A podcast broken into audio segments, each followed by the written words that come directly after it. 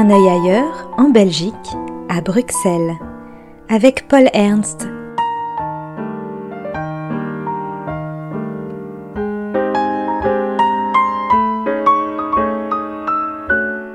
Pour un décrochage bruxellois.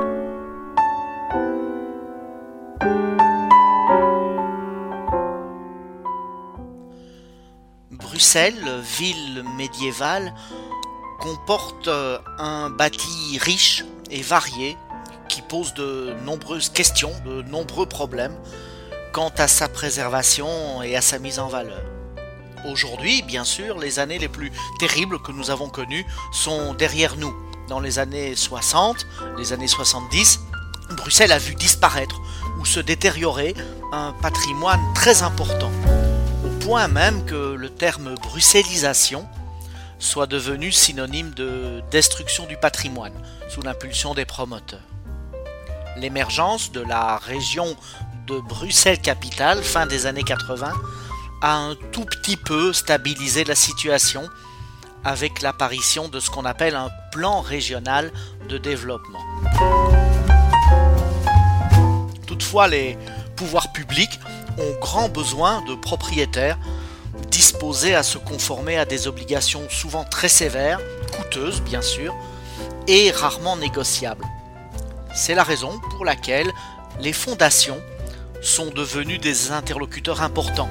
Elles occupent, font vivre, font connaître aussi par un public plus large des bâtiments souvent méconnus des Bruxellois et des touristes. Et c'est le cas, par exemple, de la très belle maison xelloise occupée par la fondation Tali. Il s'agit d'une maison traditionnaliste aux accents art déco de l'architecte Hendrix. Alors, pour ce qui est des traits art déco, je soupçonne un fonctionnaire bienveillant de l'inventaire du patrimoine d'avoir ajouté ce terme pour garantir un peu plus la sauvegarde future de ce très beau bâtiment, parce que les traits art déco sont vraiment très discrets. Quant au style traditionnaliste des années 20, c'est un style hollandais, conservateur. Si on voulait être désobligeant, on pourrait carrément dire réactionnaire, en opposition au style moderniste de Van Doesburg. Ça nous donne une maison cossue, assise, aux matériaux robustes, un écrin pour le projet de maison d'art mis en place par la fondation Tali et en particulier celle qui l'a créée, Nathalie Guillot. Nathalie Guillot a un parcours de journaliste en France, qu'il a vu croiser la route de Ségolène Royal. Elle fait en 2007 la rencontre de Violaine de la Brosse, qui travaille à cette époque à Arcurial, et ce contact va orienter sa vie. L'année suivante, elle utilise son talent de journaliste au service d'un texte acide, ironique, qui a pour titre Collectionneur, les VIP de l'art contemporain. Après un parcours qui la voit entre autres voyager en Inde du Sud sur les traces de l'enseignement Montessori, et s'insérer auprès de plusieurs opérateurs bruxellois importants comme par exemple la Fondation Roi Baudouin, les pièces de son puzzle personnel se mettent en place.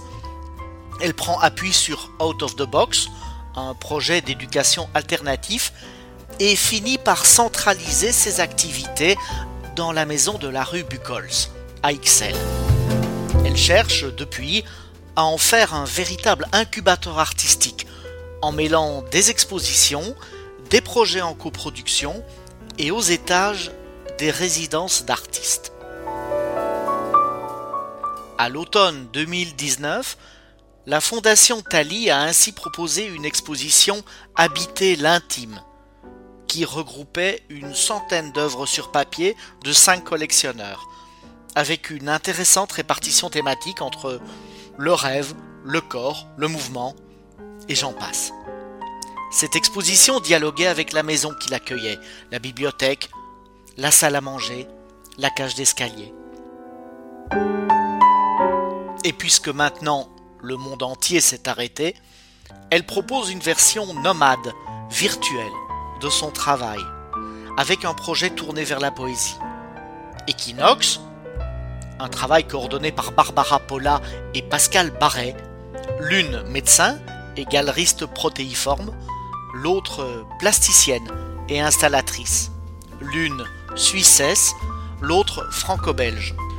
Pour les auditeurs de Art District du mercredi, vous pourrez écouter ça demain jeudi à 20h30 sur Equinox.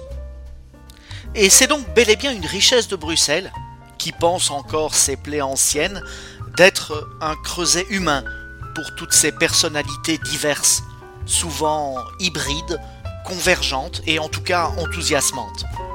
Quand vous serez de passage à Bruxelles, enfin déconfinés les uns et les autres, venez visiter la maison de Jean Hendrix et la fondation Tali de la rue Buchholz.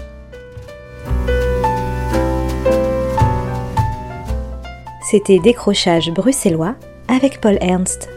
Une exposition vue de Belgique à retrouver aussi en podcast.